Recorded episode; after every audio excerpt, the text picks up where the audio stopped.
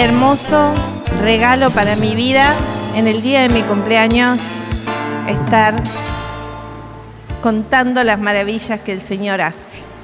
Eh, para los que quieren saber cuántos años cumplo, son 68.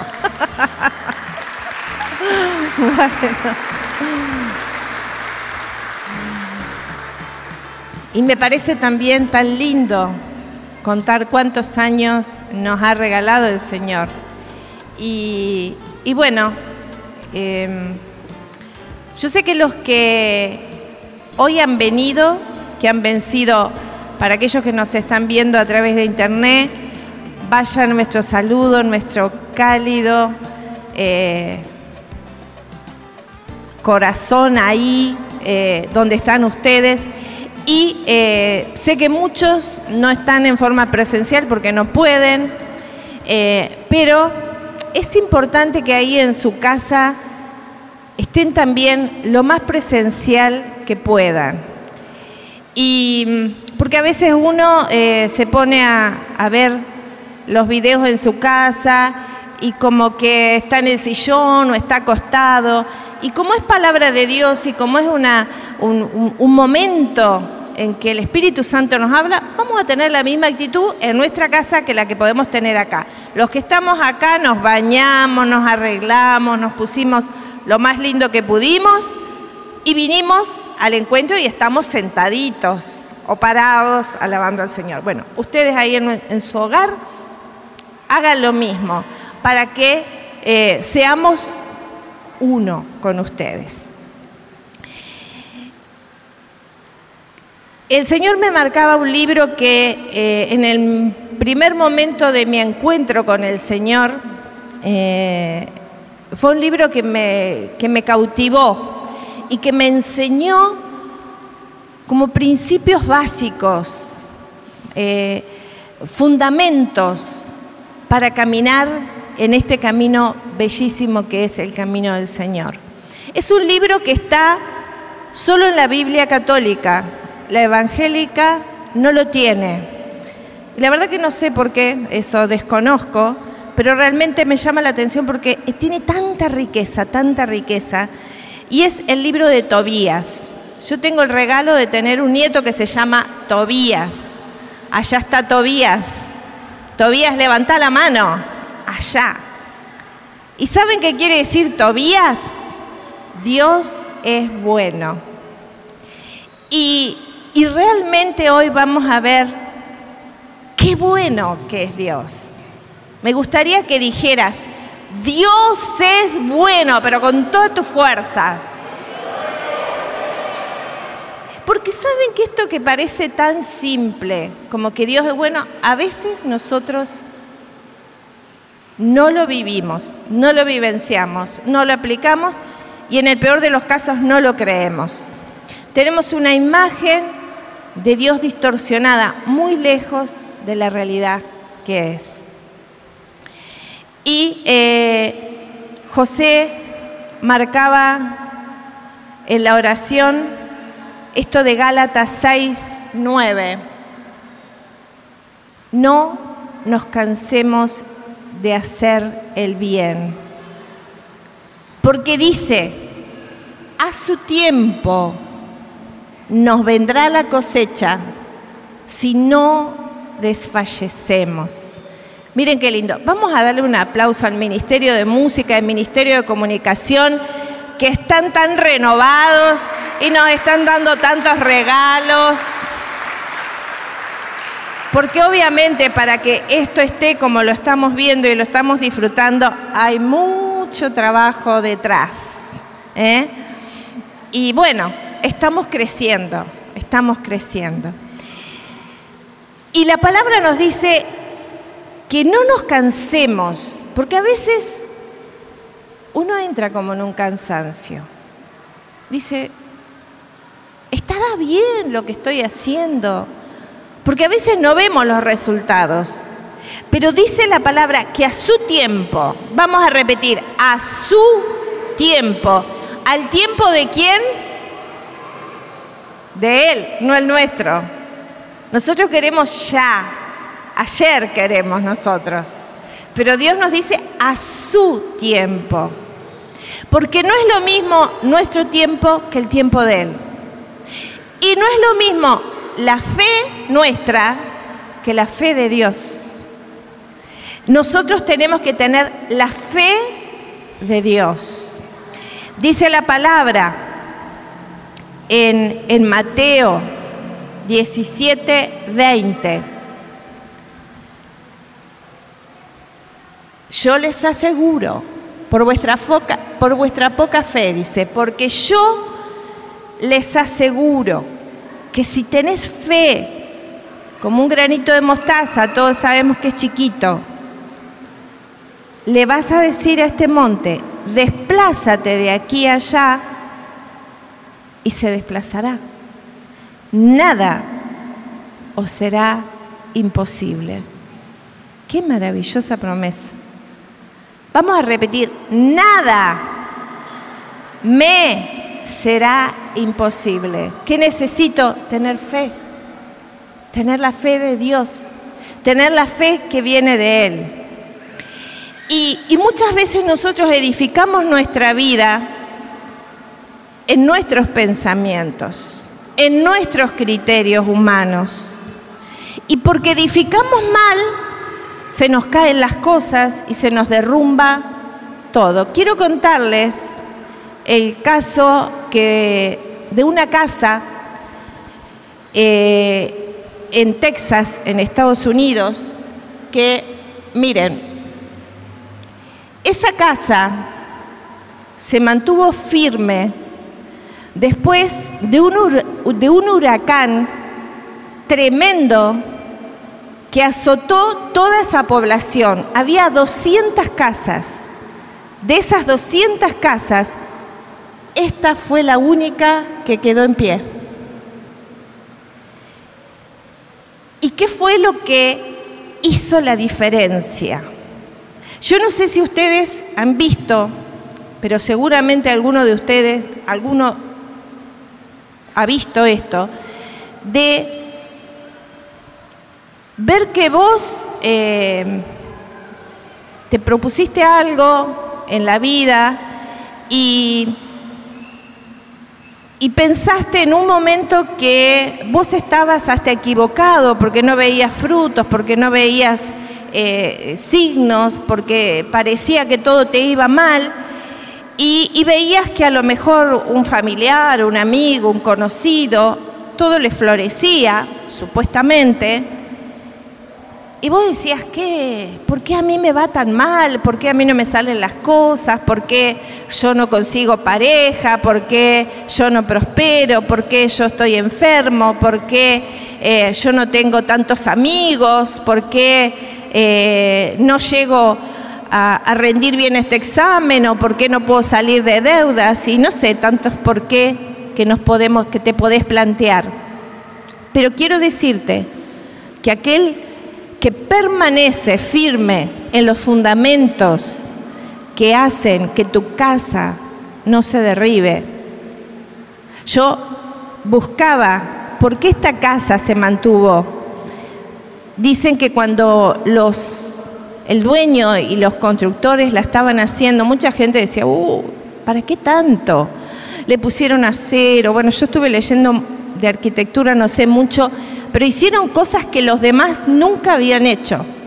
Le pusieron materiales que los demás no habían hecho, le hicieron pilotes que los demás no habían hecho. Y ese fue el resultado un huracán tremendo que devastó todo y esa casa quedó firme. Y esto es lo que nosotros tenemos que hacer, estar firmes. Vamos a leer en el libro de Tobí, eh, de Tobías, eh, ¿quién era Tobías? Tobías era hijo de Tobit eh, y que era un hombre muy fiel muy fiel, y dice que eh, este hombre, Tobit, eh, fue llevado, deportado a Nínive, él era hebreo, fue llevado eh, como muchos hebreos en, la época, para ser eh, colonizados ahí en, Nínive.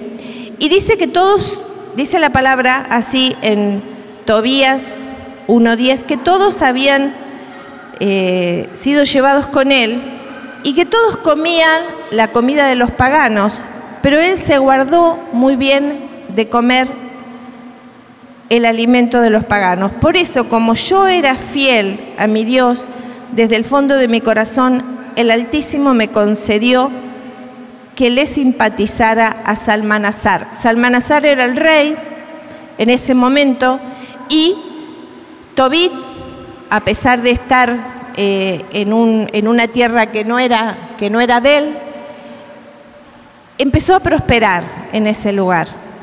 Pero él se mantenía fiel y dice la palabra que cuando eh, en esa época mataban a los judíos como para eh, atemorizar,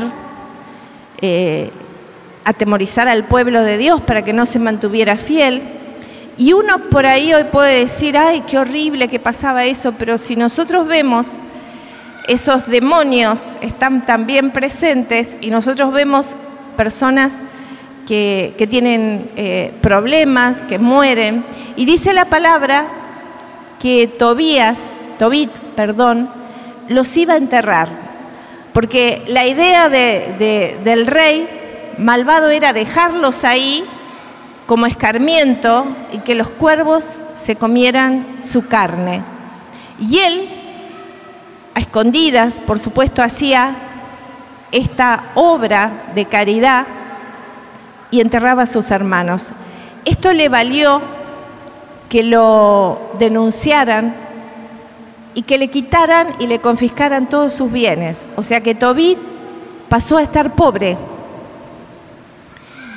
Eh, solo le quedaba su esposa y su hijo como, como bienes maravillosos, ¿no? Y yo escuchaba a Andrea predicar tan lindo, me, conmovía, me conmovía hasta el alma. Escuchar este testimonio de, de dar, de dar. Y el libro de Tobit nos habla de dar. Y Tobit, después que le confiscan sus bienes, dice la palabra que él daba permanentemente limosnas. Dice que él llevaba los diezmos a la casa del Señor y muchas veces iba él solo. Así dice, muchas veces iba él solo a llevar los diezmos, porque nadie más lo hacía. ¿Te ha pasado que vos decís, soy el único que está haciendo esto, todos los demás, en el medio donde te moves parece que todos los demás hacen las cosas que el mundo les pide y vos solo te mantenés fiel a lo que la palabra de Dios te dice. Y decís, ¿sí, ¿valdrá la pena? Una vez una joven me decía, yo no sé hasta cuándo voy a estar sin tener relaciones antes de casarme, porque todas mis amigas tienen, todas tienen pareja, todas están bien, y yo soy la única que estoy sola, me quedaré para vestir santo. Bueno, la historia es que hace poco hablaba con esta chica y me decía, pues sabes René que todas mis amigas están separadas y ella está casada, tiene una, una, familia hermosa y me dice, y yo veo mi familia firme. Pero es que es así. Cuando vos sos fiel a lo que Dios te va pidiendo, que está en su palabra, Dios empieza a obrar, porque esa es la base firme, son los elementos para tu casa que no se derrumbe. Y eh, a Tobías encima de que le confiscaron los bienes, sale, dice la palabra, un día de calor como el de hoy. Y dice que se sienta afuera y en ese momento unos pájaros, eh, le cae el excremento, pasaban unos pájaros ahí, le cae el excremento de los pájaros en sus ojos y queda ciego. Y uno puede decir, ah, cartón lleno. ¿Has dicho eso? No me falta una. ¿Alguno ha dicho eso? Las tengo todas. y miren, encima de todo eso, que queda ciego, que estaba sin bienes, eh, se pelea con su esposa.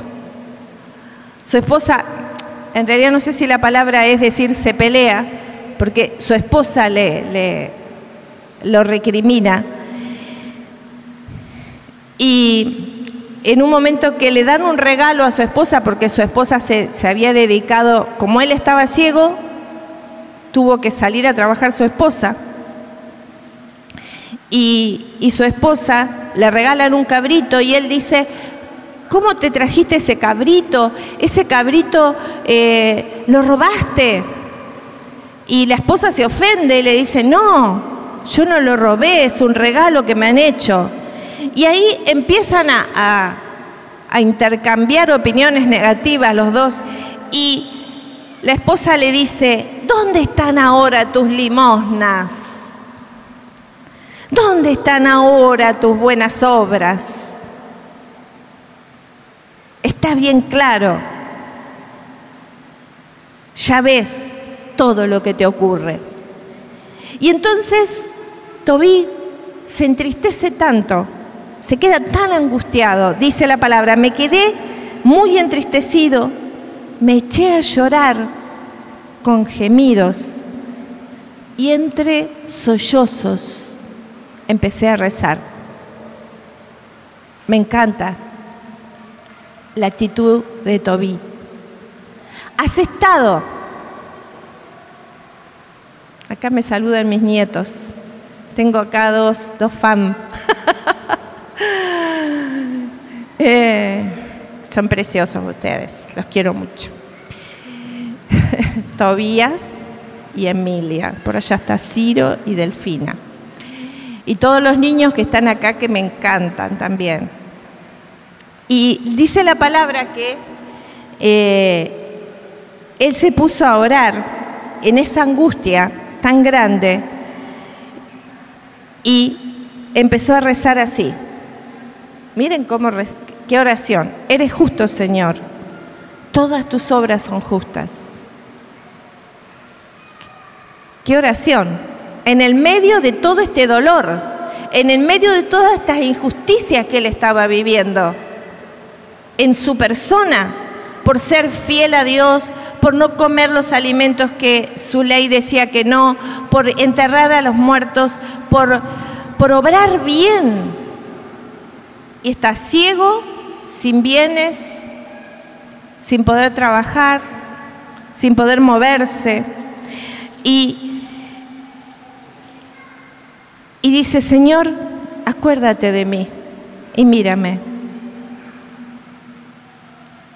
Y después le pide que es mejor, aleja de mí, Señor, toda esta pena, déjame ir a la morada eterna, no apartes de mí tu rostro, Señor, porque prefiero la muerte a tener una vida con tanta miseria y tener que escuchar tantos insultos. Porque lo peor que te puede pasar cuando estás con muchos problemas es que tu propia familia te condene. ¿Les ha pasado? ¿Te ha pasado? Cuando los más cercanos tuyos te juzgan, te condenan, te empujan y te y te dicen, ¿de qué te valió ser tan bueno? ¿Para qué? Y en el mismo instante estaba Sara, a muchos kilómetros de distancia de ahí, una joven, aquel mismo, aquel mismo día, dice la palabra, aquel mismo día coincidió que Sara, hija de Raquel, de Batana, tenía que soportar las injurias de una de las criadas de su padre. Y es que Sara se había casado con siete hombres, pero el malvado demonio Asmodeo había dado muerte a los siete antes que ella cumpliera sus deberes de esposa. Difícil situación. Siete veces se casó y siete veces su esposo murió en la noche de bodas. Qué tremendo. Y una criada le dijo, tú eres la que mata a tus esposos. Ya te has casado con siete, pero no llevas el apellido de ninguno de ellos. ¿Por qué? Nos atormentas. Y dice que Sara se entristeció tanto que pensó en ahorcarse. Pero después inmediatamente reflexionó y dijo, no le puedo traer este dolor a mis padres. Un corazón noble. Y dijo, en ese mismo instante, extendió sus manos. ¿Qué hizo? Extendí tus manos. Extendió sus manos hacia el cielo y le dijo, bendito eres, Dios misericordioso. Y quiero destacar algo sumamente importante. Los dos en un momento tremendo de dolor se ponen a adorar al Señor y a decirle, tú eres bueno, tú eres justo, tú eres grande, tú eres bendito, no hay nadie como tú. ¿Qué corazón noble el de Sara y el de Tobit? Y dice la palabra que ella también le pidió, manda que yo desaparezca de la tierra. Era tanto el dolor que no quería seguir viviendo. Tú sabes, Señor, que yo estoy limpia, porque claro, a Dios no le podemos mentir. A veces te critican, te injurian, te calumnian, pero vos y Dios son los únicos que saben cómo está tu vida. Y no queda sin ser visto en el cielo. Ahora vamos a ver esto. Dice, el Dios, el versículo 16 del capítulo 3, el Dios de la gloria. Vamos a repetir, el Dios de la gloria escuchó al mismo tiempo la plegaria de Tobit y de Sara y envió a Rafael para sanar a los dos. Acá hay una configuración divina. Miren, vamos a ponerlo, Martín, lo de la configuración divina, porque quiero que esto se les grabe a fuego, que se te grabe a fuego. Cada vez que vos orás en un dolor muy grande o en una situación imposible, pero vos, en vez de enojarte con Dios y decir, ¿qué me estás haciendo? ¿Por qué no me ayudas en esto? Porque a veces hacemos ese tipo de oración. Eso es mejor que no ores así porque no te sirve de nada, al contrario.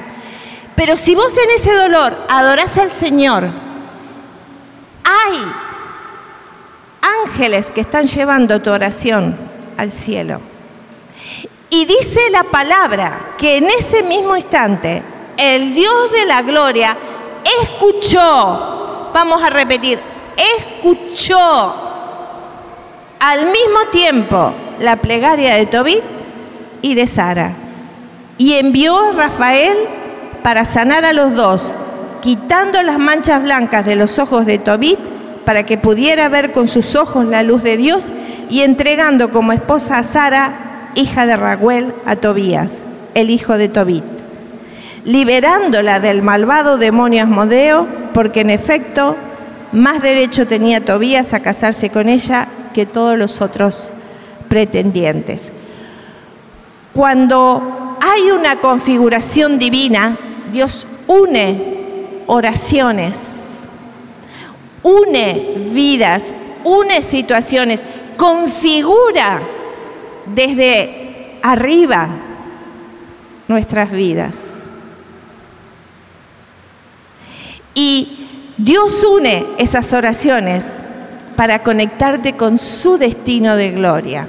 Y Él envía a su ángel para sanar, para liberar, para restaurar y para prosperar. Dale un fuerte aplauso al Rey de Gloria. Bendito, bendito, me gusta, ponete de pie. Ponete de pie y aplaudilo por encima de tu cabeza con todas tus fuerzas, porque eso es lo que está haciendo el Señor en este momento en tu vida y en la mía. Gracias Señor, gracias. Hay dos familias fieles y obedientes a los preceptos y mandamientos divinos que por cumplirlos estaban sufriendo tremendamente por ser obedientes y por cumplir lo que Dios había mandado. ¿En dónde estaban sufriendo? Por la mano del enemigo. A veces, ¿y por qué Dios me manda esto? No lo digas, porque Dios no te manda ningún mal. Dios es bueno. ¿Cómo es Dios? Bueno, infinitamente bueno, nunca te va a mandar un mal, nunca te va a mandar un mal. Eh, ¿Y qué sucede? La historia tiene, eh, lean por favor esta semana el libro de Tobías, léanlo, léanlo, porque van a extraer riquezas impresionantes. La palabra nos habla que cuando fueron conectadas esas oraciones, primero nos dice que el arcángel San Rafael es enviado a conectar estas dos familias, estas dos oraciones que se hacen a miles de kilómetros de distancia y que Dios conecta para solucionar y restaurar la vida de ambas familias. Cuando eh, Tobías, Tobit, recuerda en ese momento que él tenía un dinero en, donde vivía eh, Sara, pero no en, en esa familia. Entonces le encomienda a su hijo para que vaya a buscar ese dinero y busque a alguien para acompañarlo. ¿Quién aparece para acompañar a Tobías? aparece el arcángel San Rafael. ¿Y cómo aparece? No aparece con alas así como, como nosotros lo vemos a veces en los dibujitos. Aparece como un hombre común y corriente. ¿Has estado a veces en presencia de ángeles y puede ser que ni te has dado cuenta? Yo tengo varios testimonios que me han contado por ejemplo, me contaba la vez pasada una persona que tuvo un accidente y que lo estaban dando por, muerto eh, en ese pueblito donde él estaba, un pueblito donde no había eh, muchos elementos para, curarlo, para sanarlo, pero era lo más cerca que había. Y, dice él que vino una doctora joven, y, le dio una medicación y, le dio eh, una asistencia y que él este, inmediatamente empezó a mejorar, a sentirse bien, pidió el teléfono para hablar con la señora, pasaron dos o tres días y él no la veía a esta doctora, cuando de pronto dice, ¿me podría andar con la doctora que... ¿Qué doctora? Acá no, no, no hay ninguna mujer que sea médica. Pero ¿cómo? Debe ser una enfermera. Entonces, no, no. Acá dice, somos dos médicos nomás y un enfermero, todos hombres. Y que pienso que fue eh, así para mostrarle a él que realmente había sido un ángel del Señor. Y podríamos dar muchísimos testimonios de esto. La palabra dice que eh, cuando Tobías eh, prepara el viaje, porque viene Rafael para acompañarlo, le dice, yo conozco el lugar, bueno, te vamos a pagar para hacer este, este encargo. Y la madre, miren, escuchen esto, las madres, levanten la mano las madres que están acá. Bueno, miren que va un palito acá. Dice que la madre se puso a llorar y le decía a Tobit, ¿por qué has dejado partir a mi hijo? Él es el bastón de nuestra vejez el que está siempre con nosotros. ¿Para qué queremos más dinero? Mm, esto a veces los católicos nos ponemos con estos, ¿para qué quiero más? Y es, ustedes saben que eso es un pensamiento tremendamente egoísta y tremendamente egocéntrico y tremendamente miedoso. ¿Saben eso? ¿Para qué quiero más si yo estoy bien? No, no quiero, no quiero tener más, porque en realidad lo que no querés es arriesgarte, es ir por más, es exigirte, es cambiar, porque todo, toda prosperidad tiene un riesgo. Todo cambio tiene un riesgo. Y esta mujer dice, con lo que el Señor nos ha concedido, ya tenemos bastante para vivir. Conformismo. Eso se llama conformismo. Y no nos sirve. Y Dios no quiere eso. Y vamos a ver el fruto de esta historia. ¿Cuántos ustedes han dicho, no, yo no quiero tener auto porque tengo que pagar el seguro, porque tengo que, que eh, corro riesgo, eh, mejor me tomo un taxi que me lleven? No. Porque a lo mejor ese auto que vos tenés sirve un día para ayudar a alguien a llevarlo. o te sirve a vos para, para ayudar al reino de Dios. Y dice que todavía le dijo, no digas eso, nuestro hijo parte sano y sano regresará. ¿Qué hizo Tobías? Tobit acá declaró bendición. Y, y, y, encima le reafirma, tus ojos lo verán el día que regrese, sano y salvo. Desecha pues esos negros presagios. ¿Cuántos dicen, ay, tengo un mal presentimiento, mal presagio? Desechalo, no viene de Dios eso, no viene de Dios. Dios no te va a avisar desgracias, porque dice la palabra en Jeremías 29, 11, planes de prosperidad y de bendición tengo para tu vida. Y cuando eh, hacen todo este viaje, Rafael conecta a Tobías con Sara y se enamoran y se casan. Y, el arcángel San Rafael, que a la vez, ustedes saben que el arcángel San Rafael también se le dice medicina de Dios porque Él nos trae los medicamentos que necesitamos, la medicina que necesitamos. La palabra habla acá que le hizo tomar el hígado de un pez y que con eso lo dejara ahí para después ponérselo en los ojos a su papá. Eh, y también que lo usara para espantar al demonio Asmodeo. Es riquísima esta palabra, riquísima.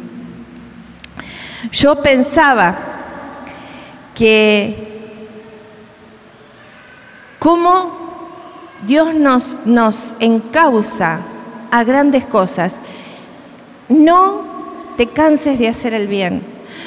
Cree que es posible mover montañas.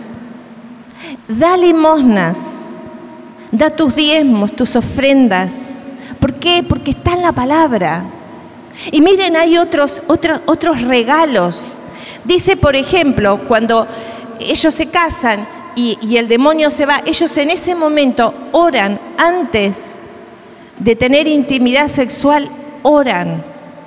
¿Cuántos matrimonios antes de tener intimidad sexual oran? Algunos, me decía una vez una, una esposa, dice, nosotros, dice, sacamos la cruz para que, para que no nos vean. Y es al revés. Dios está ahí en ese momento. Es un altar tu lecho conyugal. Es un altar donde le rendís honra, gloria y alabanza al Señor, uniéndote a tu esposa, uniéndote a tu esposo. Es un momento sagrado como es un altar, la mesa de los alimentos, donde vos te reunís con tu familia a comer en santidad también. Y miren un consejo que le da el suegro, el papá de Sara, a Tobías. Desde ahora le dice, eh, perdón, a Sara, le dice, vete a casa de tu suegro. Desde ahora, ellos son tus padres, tanto como los que te engendramos. Qué precioso este mensaje. Amar a tus suegros de la misma manera que a tus padres. No dice la palabra, si tus padres o tus suegros son así, honralos, y si son asá, no los honre. No, dice honralos. Tus suegros tienen que pasar a ser como tus padres. Yo, nosotros con José siempre le decimos a nuestros hijos, amen a sus suegros, honrenlos como a sus padres, porque realmente eso es ser familia. Y ahí hay un principio, ahí hay un regalo, una piedra preciosa para que te vaya bien en la vida. Eh, salió puesto Vías de la casa de Raguel, sano y salvo, bendiciendo al Señor, al cielo y a la tierra. Y dice que llegó Tobías a su casa, a, sus padres, le puso ese, ese elemento que el arcángel San Rafael, esa medicina que el arcángel San Rafael le había dado para que le pusiera en los ojos a sus padres, y en ese momento él empieza a ver. Y, imagínense, en sus ojos se abrieron de nuevo. Al, ser untados con la hiel del, del pescado, la medicina que el ángel le había dado. Hay medicinas, ahora que hay tantos enfermos, convocá, orá al Dios del cielo que envíe al arcángel San Rafael a tu casa, a tu familia, a tu situación. El cielo se abre, hermanos, cuando nosotros oramos. El cielo se abre y dice que eh, el arcángel San Rafael los llama partes porque ellos le quieren pagar y le dicen, aunque te demos todo, porque Tobías vino cargado de bendiciones, con esposa, enamorado, pero además con muchísimos más bienes que los que pensaba traer, porque sus suegros le dieron un montón de, de, animales y de caballos y de qué sé yo cuántas cosas dice la palabra, más el dinero que había en la casa de su primo. Y el viaje, y, llega y encima sana a su papá. Entonces ellos dicen, aunque te demos la mitad de lo que trajimos, no terminaríamos de, darte una buena paga. Y ahí el arcángel San Rafael se le revela y le dice, yo soy, yo soy eh, un ángel que está en la presencia de Dios. Y le dice algo que me encanta, dice, eh, bendigan el mensaje que les da el arcángel San Rafael, que es el mensaje que te da vos en esta noche y que me da a mí. Bendigan a Dios y reconozcan ante todos los seres vivos todo el bien que Dios les ha hecho, para que todos bendigan y alaben su nombre. Ponete de pie. Yo sé que esta noche, cuando empezaron a cantar Ministerio de Música, que además estaban ungidos, y quiero decirle que yo veía ángeles alrededor de ellos, acompañándolos en el canto. Pero no ángeles pequeñitos, sino veía ángeles grandes, acompañándolos. Y la, y la voz de ellos estaba llegando al corazón de ustedes de una manera muy fuerte. Y José en la oración dice, hay fuerza que ustedes están recibiendo. Y ellos empezaron a cantar una canción que, que la cantamos muy seguido acá en esta comunidad, aunque no pueda ver, tú estás sobrando. Piensen en la vida de Tobit, ciego, quebrado económicamente, eh, corriendo riesgo de que lo mataran, todo por ser fiel a Dios. Pero Dios estaba tomando esa oración. Dios está tomando tu oración. Dios está viendo que hoy con este día te viniste hasta aquí a adorarlo a Él, a buscar de Él. A pesar del calor, a pesar de la situación, de todo lo que, lo que vemos, vos estás aquí. Y no es casualidad que estés aquí. Dios va a sanarte, Dios va a restaurarte, Dios va a prosperarte, Dios va a levantarte.